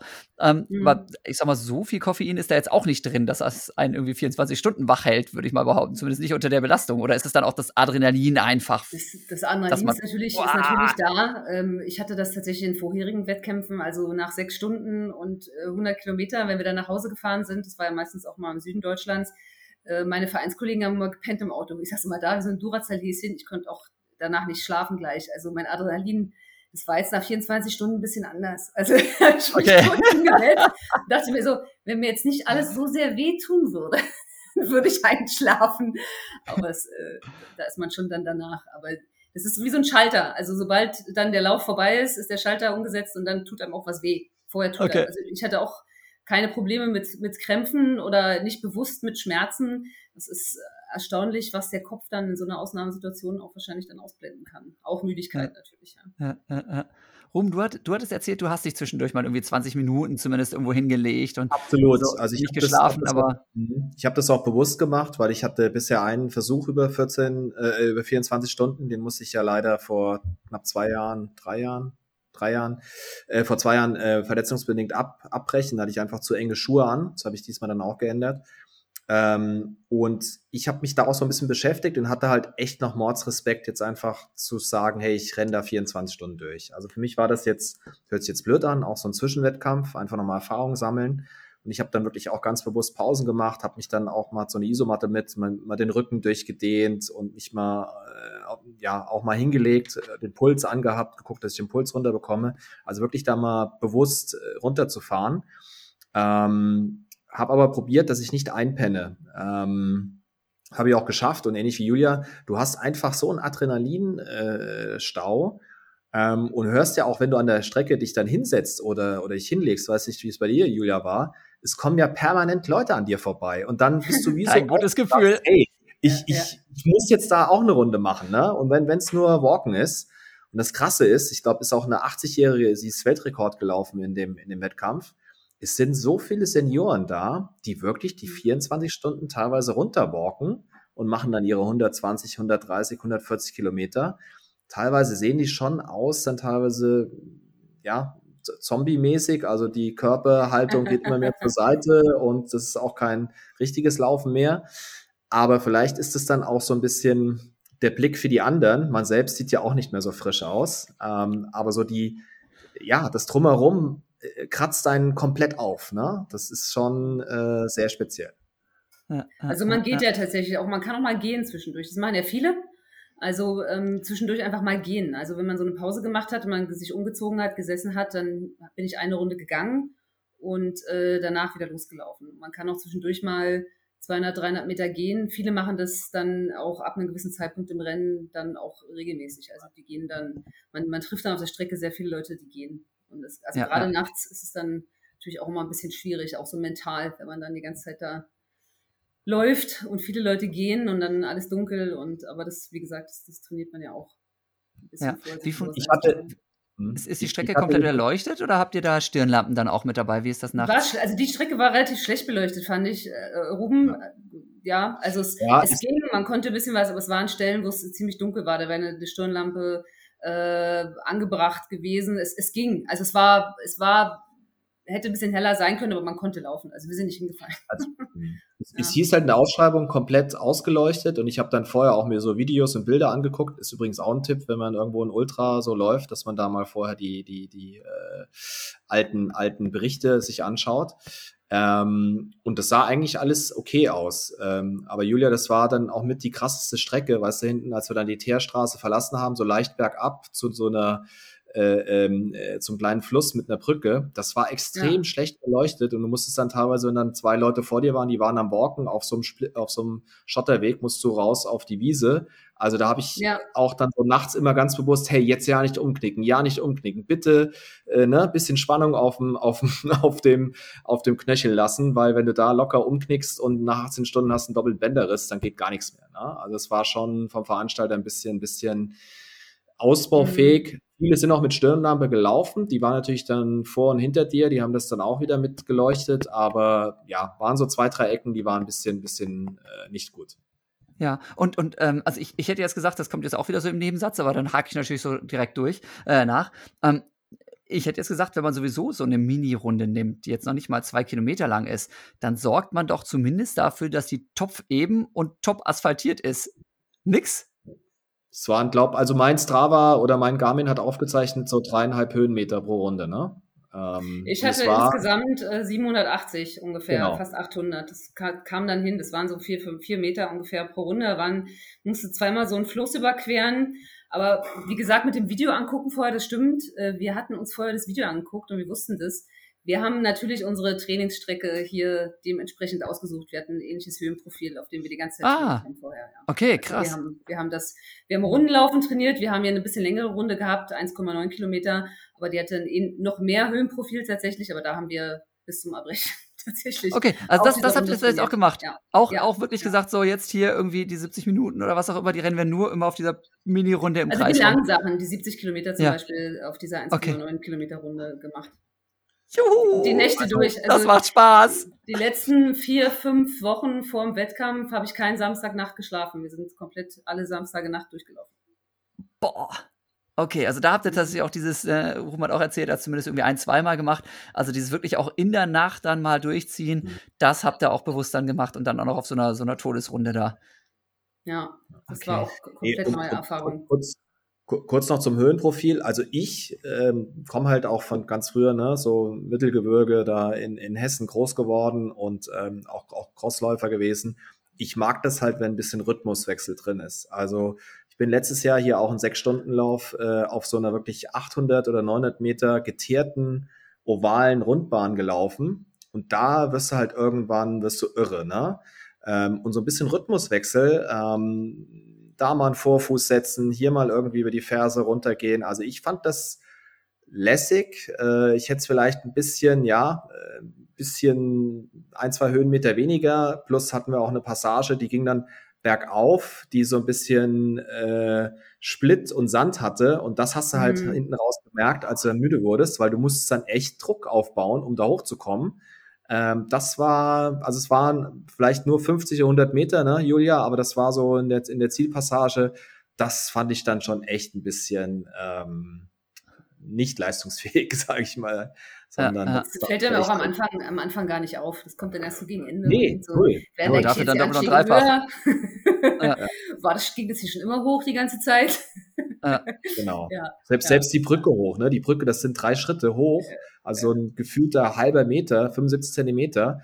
Wenn du da einfach nach 20 Stunden denkst, so, oh nee, und dann teilweise, weiß nicht, wie es bei dir, Julia, war, bin ich da echt dann bewusst fast Powerwalking hoch und habe mich dann hinten äh, schwerkraftmäßig, äh, gut, ich bin jetzt auch nicht mehr der leichteste, hinten runter runtergewälzt. Ähm, ja, also, aber das ist, das ist, ist krass, wie man da so, ein, so eine Strecke dann, wenn du das hundertste Mal abläufst, wie du die dann so auch, auch in dich aufnimmst. Und ich habe dann wie so eine, wie so ein, wie so ein Klavierspiel, also hast dann einfach einen Rhythmus drin gehabt. Ja, das, das finde ich auch nochmal ein schönes Stichwort hier an der Stelle. Ähm, bei den Läufern ist es ja oft so, ähm, also jetzt klassische Leichtathletik zumindest, je länger die Strecken, desto dünner und leichter werden die Läufer. Im Ultralauf ist es teilweise ja anders. Ne? Also gerade wenn man sich so diese Wüstenläufer oder sowas anguckt, ne, da denke ich, also ne, jetzt nicht despektierlich gemeint oder sowas, ne, aber so Joey Kelly denke ich manchmal so, Alter, was machst du denn da, ne? Der, also hat wirklich manchmal auch, ist aber eher 15 Kilo zu viel auf den Rippen. Ist das bei euch auch so, dass da auch durchaus mal kräftigere Leute dabei sind? Oder mal ganz konkret, wie groß seid ihr? Verratet ihr es mir? Und wie viel wiegt ihr?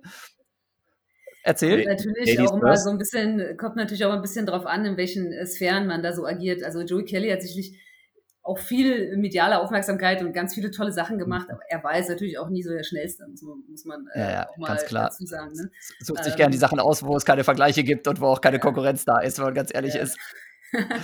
Und äh, gut, es gibt jetzt ein Gewicht vorm und eins nach dem 24-Stunden-Lauf, aber also auch ich das bin- gerne. Erzähl. 1 1,70 groß und äh, wieg so 58, 59 Kilo. Aber ich habe nach dem 24-Stunden-Lauf war schon, also ich habe tatsächlich äh, ungefähr vier Kilo abgenommen nach dem Lauf direkt, ja. Krass. Drei, vier Kilo waren das schon. Das war Ja, ja, ja. das, wenn man jetzt auch nicht direkt danach wieder essen kann, Flüssigkeit, Hm. man muss ja nochmal hoch. Ich glaube, es waren 16.000 Kalorien, die ich verbrannt habe bei dem Lauf. 16.000 Kalorien muss man auch erstmal wieder zuführen. Ja, wie viele Tafeln Schokolade sind denn das? Ich habe keine Ahnung immer von Kalorien. Kann das einer umrechnen von euch? Äh, Ach so, einer hat Ah. 600. 600. Ja, genau. Also eine Tafel Schokolade, eine Stunde laufen, kannst du 24 Tafeln. Okay, ja, geil. Okay, das finde ich schon gar nicht schlecht. Vielleicht mache ich doch mal 24 Stunden Lauf. So, Rum, wie groß bist du? Wie schwer bist Genau, du? also äh, ich mache immer den Vergleich zu früher. Also früher war ich echt austrainiert. Ich habe, glaube bei meinem besten Marathon damals, ich bin 1,74, habe ich so 58, 59 Kilo gewogen. Das war dann schon grenzwertig. Also wir haben ja dann auch früher, ne, Jan weiß ja, so Leistungsdiagnostik mit Fettmessung und so weiter gehabt. Also es gibt Bilder von mir, das ist schon, das, da guckt schon sehr viel äh, Knochen raus. Ja. Und das hat mir dann meine, meine ähm, halb italienische, halb äh, griechische Frau und Familie dann abgewöhnt, dass ich jetzt da äh, total austrainiere. Und ich habe jetzt so ein Wohlfühlgewicht, das ist so 67, 68 Kilo. Ähm, ich komme dann durchaus, ich gucke dann auch, dass ich dann die letzten Wochen vor dem Wettkampf äh, Ernährung ein bisschen umstelle, also wirklich gesund, äh, vollwertig mich ernähre, Alkohol weglasse, komplett, also Zero. Und dann komme ich schon auch wieder runter auf 65, 66 Kilo, was jetzt für mich ähm, ist jetzt kein Limit. Also ich habe da immer noch dann kleines äh, Fettröllchen und nicht mehr das Sixpack, aber ich, ich ähm, kann relativ lange, auch im Training, ohne Essen, Trinken jetzt laufen. Also das heißt, ich habe echt den Fettstoffwechsel auch nochmal anders trainiert wie früher und merke das auch. Also ich kann ähm, ja durchaus einen Marathon ohne Essen und Trinken, wenn es jetzt nicht 30 Grad ist, laufen. Ja, abgefahren. Okay, also tatsächlich da doch so ein bisschen Unterschied nochmal, würde ich sagen, so zu den ja ganz, ganz äh, olympischen Disziplinen da im, im Langstreckenlauf auch. Ne, ähm, aber trotzdem, klar, auch, auch Ultralauf geht, zumindest in den Bereichen, wo ihr seid. Ne? Wie gesagt, das ist ja schon was anderes als so diese ja, vielleicht eher Abenteuerläufe, die manche Leute machen. Ne? Das, also Ultralauf ist irgendwie auch nicht gleich Ultralauf, muss man ganz klar sagen. Ne? Das eine ist wirklich so wirklich direkt messbar, das andere ist eher, okay, wir gucken mal, wie wir irgendwie durch die Wüste kommen. Ne? Auch dazu gibt es demnächst übrigens eine spannende Podcast-Folge, kann ich hier schon mal ankündigen an der Stelle. Ne? Ähm, aber das sind auch nochmal ganz, ganz verschiedene Geschichten. Leute, wir sind mittlerweile auch schon hier äh, weit über eine Stunde unterwegs und ich gucke nochmal so auf meinen Spickzettel. Wir haben schon eine ganz, ganz äh, große Liste hier abgehakt. Zwei Sachen möchte ich noch ganz kurz, bevor wir na, zu den wildesten Trainingslager-Geschichten kommen. Ne? Die müsst ihr mir auch noch verraten, auf jeden Fall. Vorhin hatten wir ganz kurz gesagt, ihr wechselt zwischendurch mal die Schuhe oder Ruben sagte auch, er hätte mal irgendwie zu kleine Schuhe angehabt. Ist das nicht so, dass man, wenn man jetzt Ewigkeiten läuft, einfach auch die, Schu die Füße immer irgendwie so ein bisschen aufquillen? Und wenn man dann den Schuh, neuen Schuh anziehen will, kommt man überhaupt da noch mal rein? Wie, also, puh. Julia, erzähl, du hast gesagt, du hast die Schuhe gewechselt zwischendurch. Genau, also ich, ich hatte mir tatsächlich mein, äh, mein Schuhmodell, was ich hatte, mit Absicht nochmal eine Nummer größer vorher äh, gekauft. Auch anderthalb Nummern, glaube ich, sogar größer. Es war jetzt so, wir, es war ja sehr warm tagsüber und dann waren überall so Duschen aufgestellt an der Strecke, ja. so drei Stück und da ist man auch ab und zu mal durchgelaufen. Das heißt, der Schuh ist auch ein bisschen nass geworden. Und irgendwann nasse Socken, nasse Schuhe, weiß man, das ist jetzt äh, so zur Blasenbildung und alles auch nicht so dienlich da war es natürlich dann auch mal ganz gut, dass man dann zum, zum Abend hin, wenn man dann das Wasser von oben nicht mehr gebraucht hat, äh, auch mal die Schuhe, mal trockene Schuhe anzieht. Ja.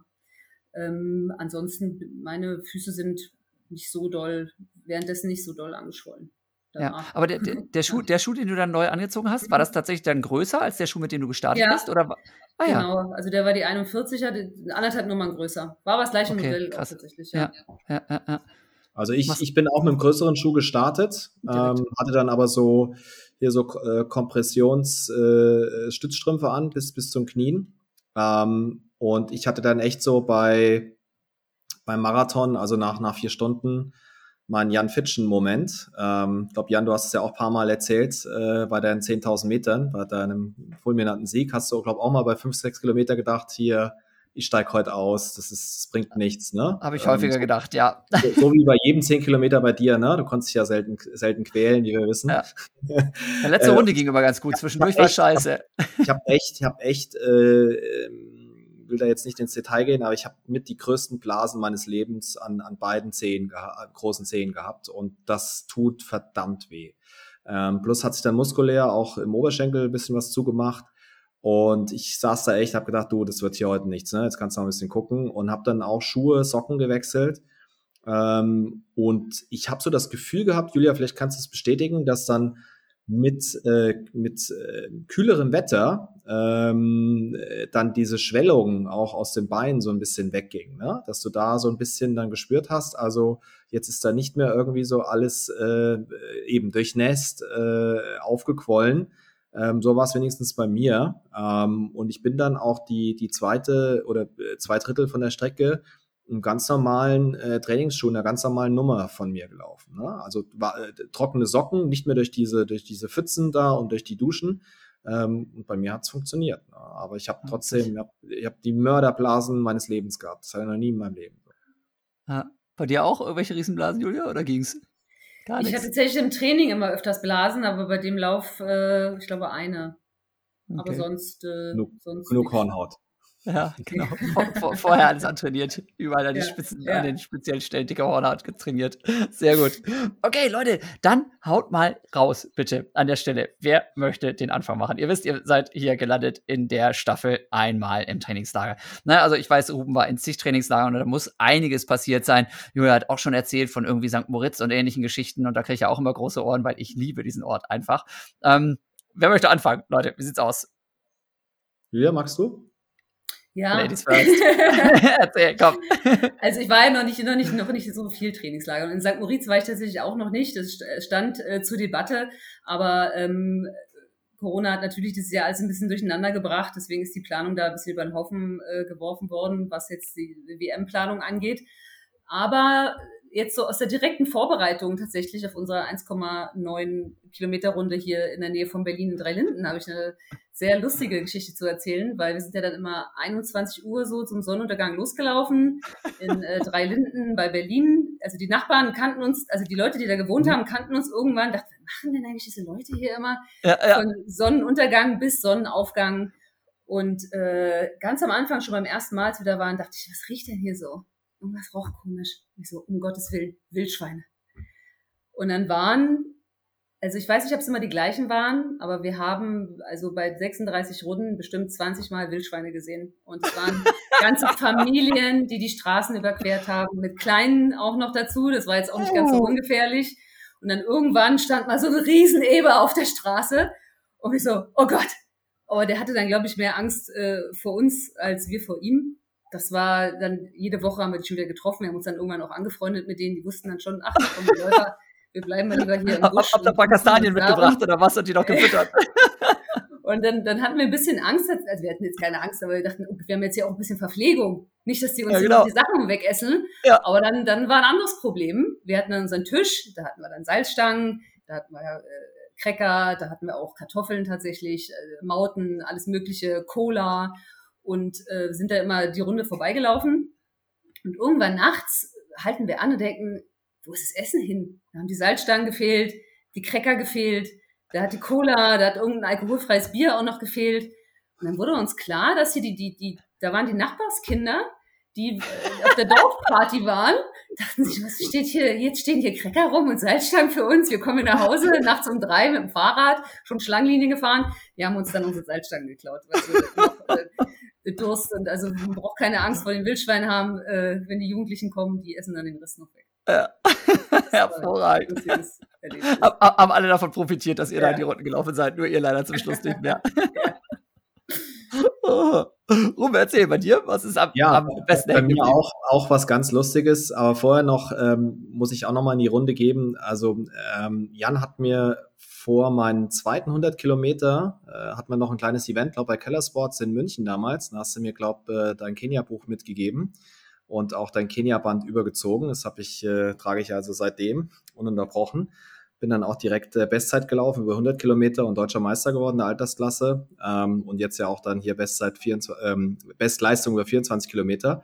Also nochmal Empfehlung an das Buch. Ähm, es lohnt sich dann auch für Ultra-Novizen ähm, und äh, eben das Band auch anziehen. Das macht dann nicht, äh, was sagst du immer, drei bis vier Sekunden schneller auf dem Kilometer. Das macht also dann eine Stunde, eine Stunde, schneller auf 24 Stunden. also da nochmal kurzer Werbeblock. Ja, äh, lustige Anekdote bei uns aus dem Trainingslager ähm, von früher.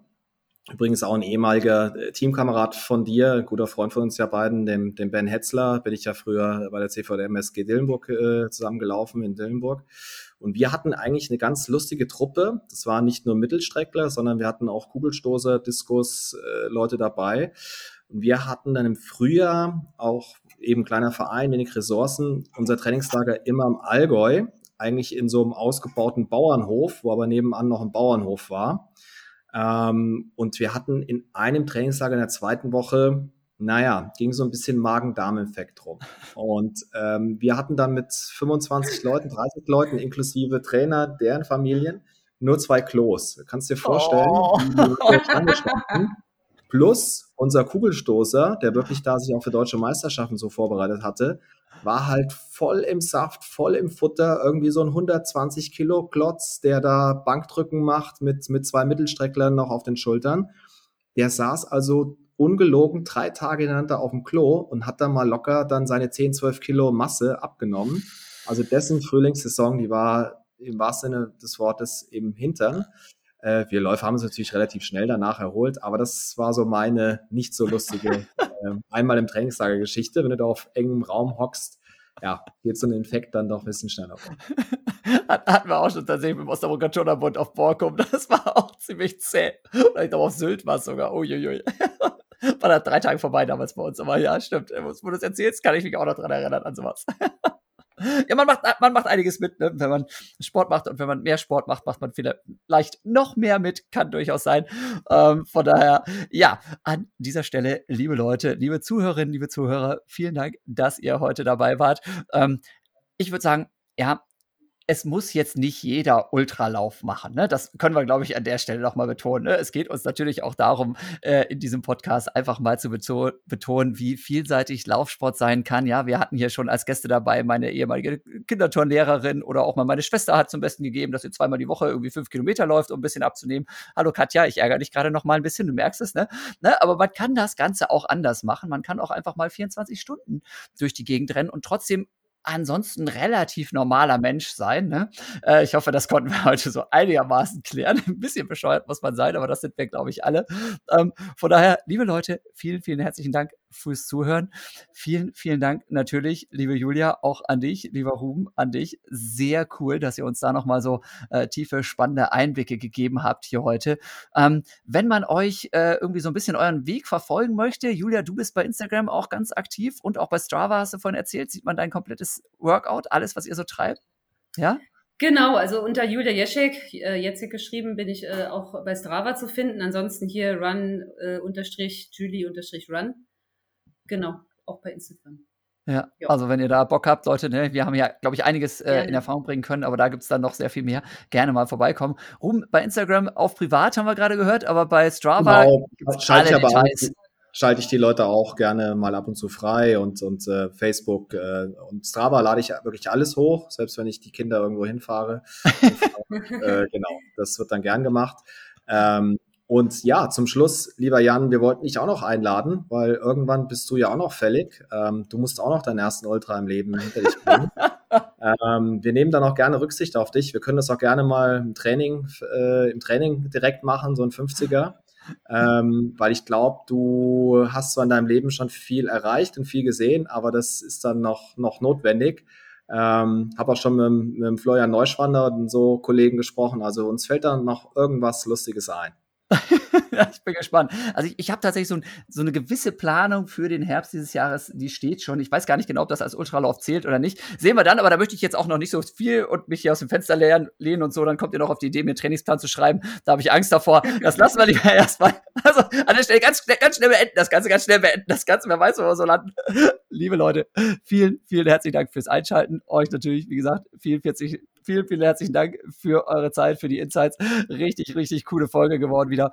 Und ähm, ja, dann ne, würde ich sagen, ihr da draußen, die ihr zugehört habt, weiterempfehlen, posten bei Instagram, posten bei Facebook, folgt uns allen, habt Spaß am Laufen, ne? Ähm, überlegt euch das gut, ob ihr Bock habt auf äh, 24 Stunden. Kann witzig sein, auf einer 1 Kilometer und ein bisschen Runde so lange im Kreis zu rennen. Ich weiß es jetzt immer noch nicht. okay. Ja, eine Sache, eine Sache vielleicht noch. Ja, wer, wer, Interesse hat, gerne auch mal Ultra zu laufen oder auch kürzere Strecken zu laufen, kann gerne auch auf unsere Seite mal www.dielaufpartner.de gehen. Wir bieten natürlich auch, auch, auch Training an. Also wer jetzt ein großes Ziel hat und mal äh, Ultra laufen möchte, der kann äh, auch von uns trainiert werden, also von, von meinem Trainer oder auch beim Lauftreff mal in der Nähe von Berlin oder wer in Berlin wohnt, kann gerne mal vorbeikommen. Yeah, Leute, habt ihr das gehört? Probiert's einfach aus in Berlin. Einfach mal mitrennen. Guckt mal, wie weit ihr kommt. Okay, wie, wie, wie war die Adresse nochmal? Ich verlinke, ich verlinke die Adressen auf jeden Fall nachher auch nochmal hier ja, in ja. der Podcast-Beschreibung, liebe Leute. Ja, die Instagram-Accounts werden auf jeden Fall nochmal verlinkt. Auch hier, ne, die Seite, wo ihr dann die Ultralauf-Trainingspläne bekommt. Und dann könnt ihr dann mal reinschauen und euch überlegen, ob das was ist. So, okay. Also, dann an der Stelle, wie gesagt, ich wünsche euch alles Gute, ne? Und äh, vor allem natürlich auch, das ist jetzt wie lange her? Eine, eine Woche oder sowas? 14, 10 Tage ja. oder sowas, euer Lauf? Ja. ja. Ne, dann äh, weiß ich, ob, ob, ob man es noch braucht, ne? aber weiterhin gute Erholung und äh, lasst die Party nach diesem Ding niemals enden. Ne? Feiert immer noch ein bisschen am besten. Okay. Na klar. Jo, Danke. Tschüss. Ciao, ciao. Ciao.